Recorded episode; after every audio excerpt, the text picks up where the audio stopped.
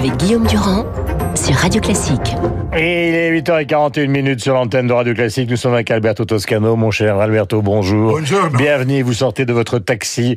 Reprenez votre souffle et nous sommes avec Eric Fotorino, l'ancien patron du monde, mais surtout le patron maintenant depuis des mois et des années du 1 et de Zadig, dont c'est le numéro 5. Je voulais rendre hommage, tout à l'heure nous l'avons fait à 7h30, à ce que la culture italienne nous a apporté. Dante, le fondateur de la langue. Certains attendent que le temps change, d'autres le saisissent avec force et agissent. Voici ce que disait cet auteur 1265-1321.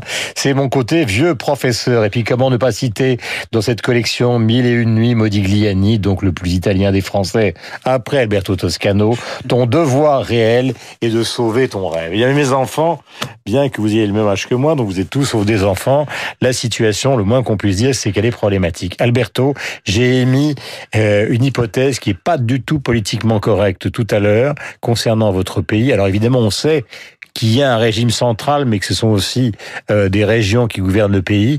Mais est-ce que ce n'est pas aussi le pays des ateliers clandestins c'est-à-dire euh, de quelque chose qu'on ne qu'on ne contrôle pas. Il y a il y a des ateliers clandestins, mais je crois euh, je crois Et est-ce que ça peut avoir un rapport avec ces chiffres qui sont plus importants que les autres, même si Renzi vient de dire à l'instant ce qui est en train de nous arriver va arriver à la France dans peu de temps?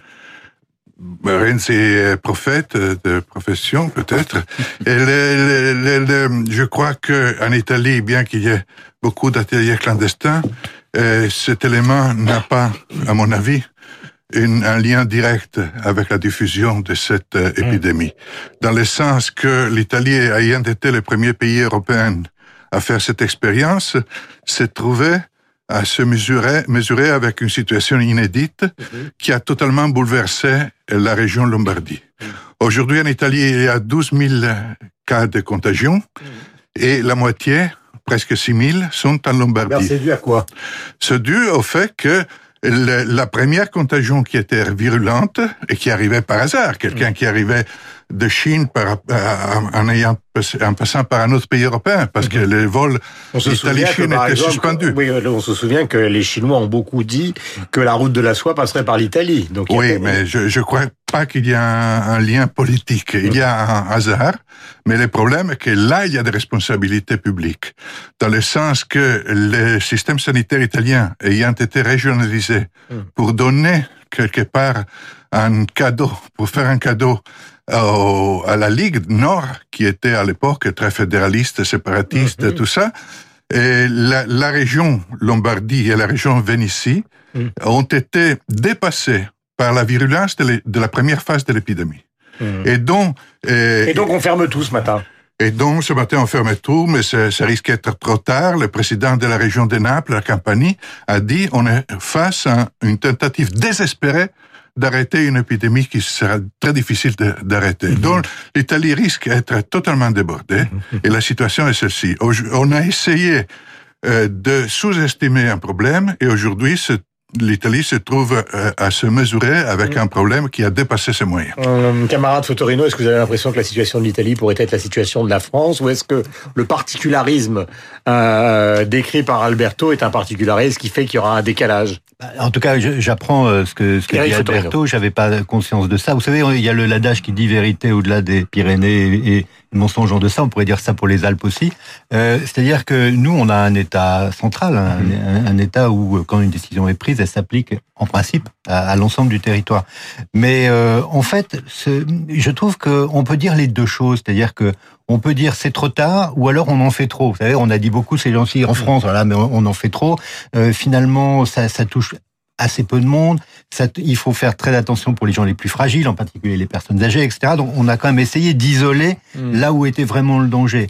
Or, quand on regarde en Italie, on a l'impression que c'est quelque chose de plus, de plus massif, de, de, de, plus répandu, non seulement quantitativement, mais que tout le monde mmh. pourrait être touché. Donc là, c'est là que... Mais ça, c'est la définition du stade 3. C'est-à-dire qu'il n'y a Exactement. plus de ce qu'on appelle les clusters, c'est-à-dire en fait des régions qui sont la région de Mulhouse, la région voilà, d'Arloise. Exactement. Euh, maintenant, c'est Montpellier. Mulhouse avec les évangélistes voilà, qui sont etc. réunis à un moment donné, etc. Voilà. Donc, si vous voulez, moi, je pense. Le stade 3, c'est partout. Oui. Mais simplement, ce qu'on a, nous, vécu euh, en France ces dernières semaines, mmh. c'était quelque chose qui était, je pense, beaucoup animé par la peur des politiques de se dire si on n'en fait pas beaucoup tout de suite. Euh, on sera, on nous reprochera et il y avait tout, bah, l'histoire du sang communautaire. Bien sûr qu'ils ont raison.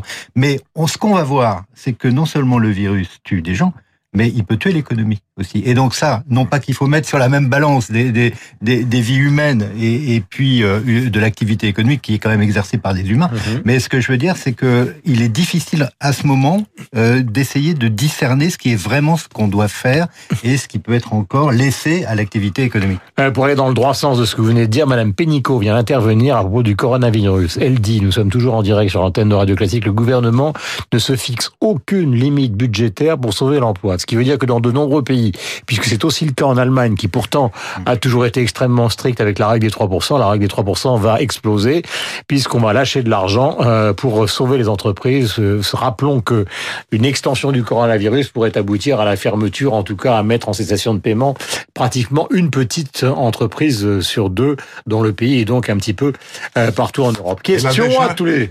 Allez-y. Elle a déjà explosé en Italie. hier, la Commission européenne a accordé à l'Italie de, passer évidemment la limite de la règle du 3%.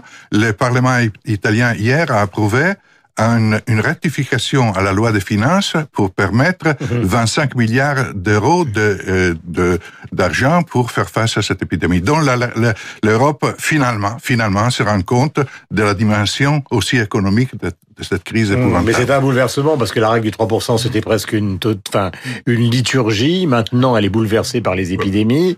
Euh, L'économie. Alors, le paradoxe de tout ça, puisque dans le 1 et dans Zadig, vous réfléchissez euh, beaucoup, mon cher Eric Fotorino, le paradoxe de tout ça, c'est que ça va devenir être une certaine forme de pédagogie de la nécessité des entreprises pour ceux qui, dans la vie politique, considèrent que les entreprises, c'est le méchant, c'est le mal. Parce que finalement, ils se ah rendront compte que si les entreprises ferment, ben, tout le monde ferme c'est le tissu, c'est le tissu vivant. Les gens, effectivement, il y a, il y a en France, on a quand même une culture de la fonction publique aussi, même si on l'a dégraissé pas mal ces dernières années. Mais en effet, l'entreprise, c'est là où on crée de la richesse, où on crée des emplois, où on crée une sécurité et, et, euh, et on vend des, des, des, biens, des marchandises, des services, etc. Mais si vous voulez, vous savez, vous vous souvenez euh, Guillaume, bien sûr, de ce volcan au nom imprononçable, Yafalajokul, qui à un moment donné avait fait que tout s'était arrêté. Mhm. Mais il n'y avait pas de risque, il n'y avait pas de peur. Il y avait juste qu'on ne pouvait pas faire décoller les avions, on pouvait plus. Et donc, et, le monde, pendant quelques jours, s'était posé des questions. Et mhm. moi, je trouve que ce qui est intéressant dans cette épidémie, bien sûr, je, je, il faut penser à ceux qu'il qui, faut soigner, mais c'est les questions qu'elle pose. Mhm. C'est euh, est-ce qu'on va trop vite? Est-ce que c'est absurde la mondialisation qui fait euh, voyager les gens, tout le monde dans tous les sens, les produits, les personnes, etc. Donc on dit toujours il faut ralentir, qu'il faut préserver la planète. Vous vous rendez compte que tous les appels des environnementalistes, etc., les manifs depuis des mois, finalement n'avaient pas eu beaucoup d'effet. Et aujourd'hui, on voit que les, les, les, les, rejets de carbone sont beaucoup moins forts à cause de l'équipe épidémie. Donc ce que je veux dire, c'est que est-ce qu'elle est un, un mal pour un bien? C'est-à-dire est-ce qu'on va ralentir et vivre un peu autrement? Mhm. Est-ce que la mondialisation, dans son côté euh, perte de souveraineté, eh ben, elle est maintenant, il faut que ce que va dire bientôt Bertrand Badi dans le, dans le 1, euh, est-ce qu'il faut un acte 2 de la mondialisation où les États ou les régions d'États reprennent une souveraineté sur leurs frontières, etc. Voilà, c'est des questions intéressantes, je trouve, dans la manière de vivre. Dans un premier temps, la plupart des gens qui nous écoutent, euh, évidemment, s'intéressent euh, à l'arrivée éventuelle d'un vaccin. Mmh.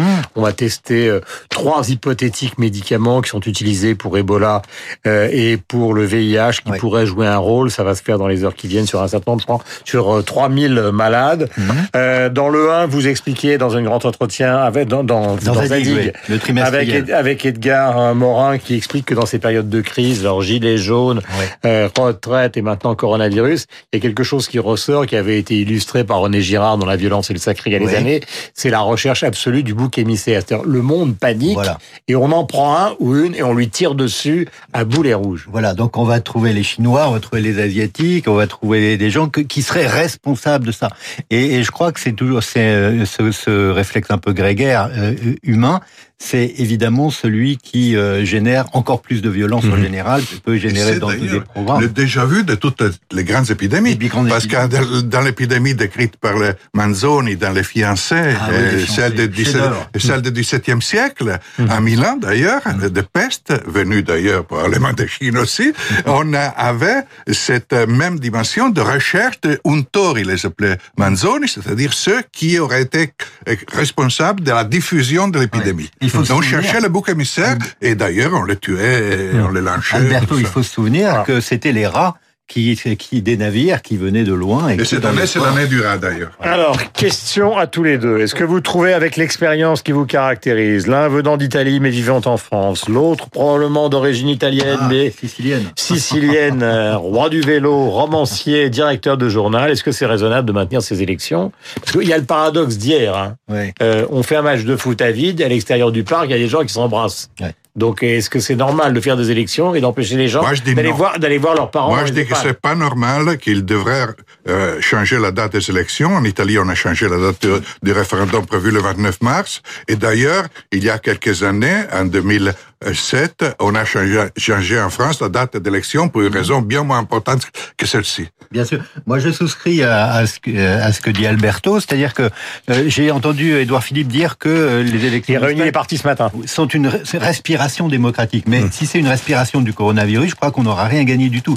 Donc, on voit que on dit aux gens, il faudra qu'ils ils apportent leur stylo eux-mêmes pour émarger, pour émarger les feuilles. Il va falloir avoir peu de contact avec les bulletins de vote, qu'il y aura une machine avant, une machine euh, après pour ce. Non, euh, reportons. Moi, je trouve que franchement, c'est pas raisonnable du tout. Euh, les, les, les, les, villes et les villages ne mourront pas si c'est reporté en septembre ou en octobre. on va le savoir ce soir. Et pour l'instant, d'après les indications qu'on a, il n'est pas question de reporter. C'est ce que dit apparemment effectivement euh, Avec un risque énorme de reporter les élections entre le premier et le deuxième tour. Parce que là, ça serait un vrai problème pour la démocratie, parce que tout le monde dira que les élections ont été reportées pour une raison politicienne. Mhm. Il devrait réfléchir trois fois. Macron, c'est qu'il ne peut pas donner l'impression, pour l'instant, c'est là où on rentre dans la politique, il ne peut pas donner l'impression que des élections qui vont lui être extrêmement défavorables, il les reporte, puisque ça va... J'essaie de résumer la situation, enfin, je essaie de faire mon petit tabac, très modestement. C'est-à-dire que euh, Macron, il pense au présidentiel, le fait de gérer ce genre de crise s'il la gère bien, ce sera un atout personnel assez considérable. Mais s'il escamote des élections, on pourra lui dire mauvais joueur. Euh, oui, mais euh, on Guillaume, ça veut pas dire d'utiliser une pandémie pour vous sortir d'un mauvais pas. De les supprimer, ça veut dire simplement de les reporter. C'est pas annuler. On dit on annule les. Hum. S'il disait bah c'est les, les, conseils municipaux et les maires repartent pour cinq ans comme ça, non. Mais là, je pense qu'il y a quelque chose qui s'appelle un cas de force majeure et me semble-t-il cette épidémie euh, en est. Il y a le précédent de 2007 quand ils ont été reportés pour éviter hum. l'embouteillage embouteillage de l'électoral. Voilà, Alberto Toscano, Tim te signe Armand Colin, Tiamo Francia.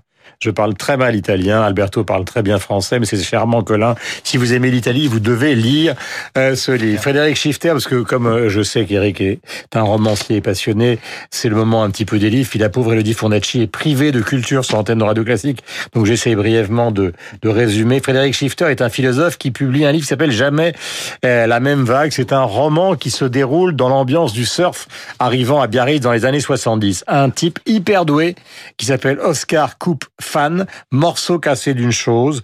Euh, ça rappelle évidemment la grande tradition des jeunes gens qui aiment des jeunes filles, qui prennent de la drogue et qui ne rêvent que d'une seule chose, c'est de faire une carrière littéraire. C'est un très beau livre qui est publié chez Grasset. Un polar qui se déroule dans la région de Palo Alto en Californie, dans la région de la Tech. C'est très bien foutu et c'est publié chez Léo Cher. Voici et nous en terminons avec ces quelques mesures, euh, bien évidemment, de Pavarotti chantant Caruso, chanson de Lucio Dalla. Il faut toujours rappeler que c'est une chanson de Lucio Dalla et non pas un air du répertoire classique, mais c'est une manière euh, pour nous de rendre hommage à l'Italie et de rendre hommage au camarade Toscano qui a failli arriver en retard mais qui est arrivé à l'heure sur l'antenne de Radio Classique. Qui dove il mare luccica e tira forte il vento sulla vecchia terrazza davanti al golfo di Sorrento. Un uomo abbraccia una ragazza dopo che aveva pianto. Così schiarisce la voce e ricomincia il pianto.